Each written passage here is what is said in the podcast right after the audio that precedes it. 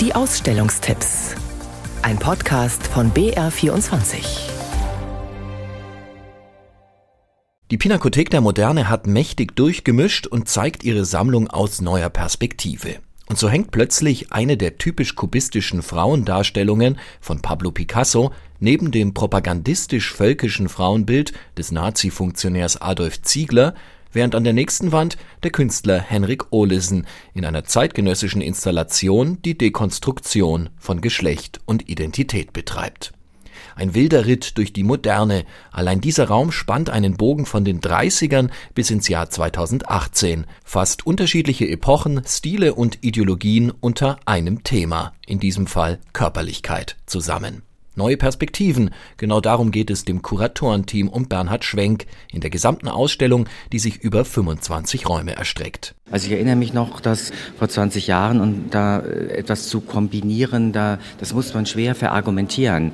Also wir sind heute, glaube ich, insgesamt in unserer Diskussion etwas freier geworden, dass wir Dinge auch ausprobieren. Probiert wird viel zu ganz unterschiedlichen Überthemen wie Migration, Urbanität, Gewalt, Selbstporträt, Wald oder Leerstelle der deutsche Klassiker Max Ernst neben der libanesischen Spätentdeckung Etel Adnan, Fotografie neben Malerei, klassische neben Postmoderne. Es wird ganz dem Ausstellungstitel nach gemischt.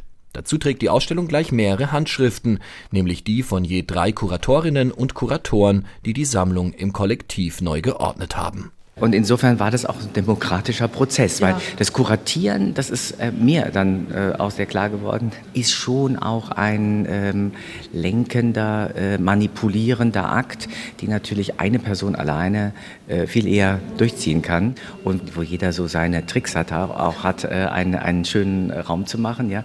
Und wenn das äh, dann dargelegt wird oder man sich, wenn man das diskutiert, dann, dann muss man schon anders begründen.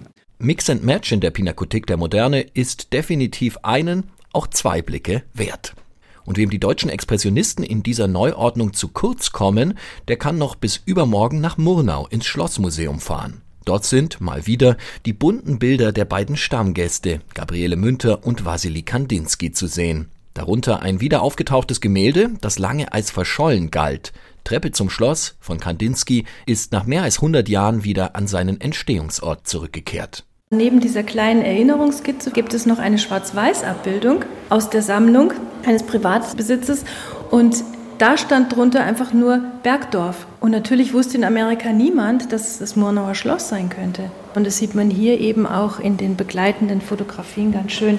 Also es ist noch heute die gleiche Treppe. Sagt Museumsleiterin Sandra Uhrig. Auch sonst sind es die gewohnt fröhlich bunten Landschafts- und Stadtansichten der lange in Murnau wohnhaften Künstler. Sonnenblumen mit dem Schloss im Hintergrund, das Murnauer Moos und das Wettersteingebirge. Der Ausstellungstitel geht auf einen Ausspruch von Kandinsky zurück. Dem ist Folge zu leisten. Und morgen nach Murnau im Schlossmuseum geht auch noch übermorgen bis zum 9. Oktober.